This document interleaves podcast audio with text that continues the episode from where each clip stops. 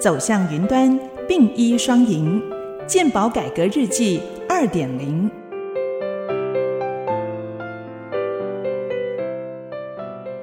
本集主题：健保资料、人工智慧应用与展望。各位听众，大家好，我是中央健康保险署署长李博章医师。署长，随着人口老化和生活形态的改变，资通讯和人工智慧等创新技术也应用在改变医疗服务的方式上。对于健保超庞大的资料库，健保署有哪一些应用和发展的计划呢？好。事实上是这样哈，因为健保二十五年来的话呢，我们很多的健保的资料是储存的非常的好那当然大家也知道说，这个就是目前来讲，就是我们所谓的 AI 的应用，就是你一定要有大数据，你才可以去做相关的研究哈。尤其到目前为止来讲的话呢，我们在健保的大数据里面，我们在台湾已经有超过六千五百篇的文章，是利用台湾的健保的数据写出来，关于台湾人的健康照顾的一些资料哈。那在国际上也是相当被。重视哈，像说我们都对 B 膝肝的治疗啦，很多对相关的疾病的探讨都有这样的一个好处了哈。所以目前我们是朝这个方向做最好的一个利用。但是呢，各位也知道说，其实随着现在很多医疗的产业又像 AI 在应用的时候，那的确就是说，哎，我们对很多相关的一些生技产业哈，他们也是希望说，在他们的研究里面，透过我们的健保大数据可以加以应用哈。那前一阵子的时候呢，COVID-19 出来的时候，各位也知道说，其实对一个诊断来讲，同样一个肺炎。这个病人是 COVID-19 的肺炎还是一般的肺炎哈？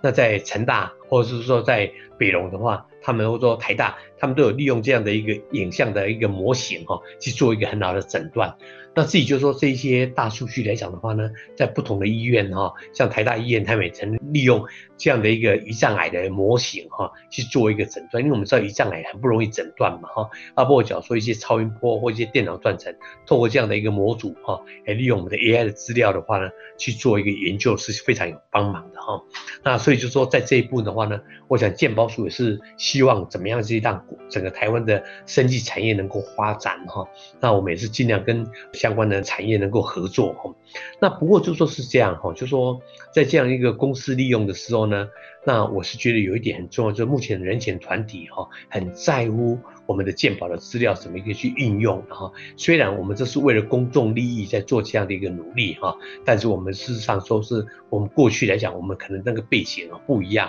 我们就是因为本来民众他是他的资料，我们收集就是为了我们在医疗院所在申报他的一个医疗记录的所提供的资料。可对民众来讲，他当时也许没有同意我们说说这些资料可以做二次利用的一个概念哈。所以我是觉得说，在个资法里面的话呢，虽然就说他。认为说这一部分的话，我们已经做好了去识别化的一个概念哈。不管在美国的 HIPAA 或是欧洲的 GDPR 来讲的话呢，他们都对于这个去连结更重视哈。也就是说，他们是希望这些资料都没有办法。跟那个个人的资料会有连结，这很重要了哈。所以就是去识别化、去连结哈，是我目前在鉴宝在做一个改革里面哈，我们是会重新起步哈，把这些部分做得很好哈。那怎么做呢？那因为当然就是我们的鉴宝署。的那个，像说我们的健康存折哈，那事实上目前已经有将近破了五百七十万的民众已经有登录我们的健康存折哈。我想我们的主持人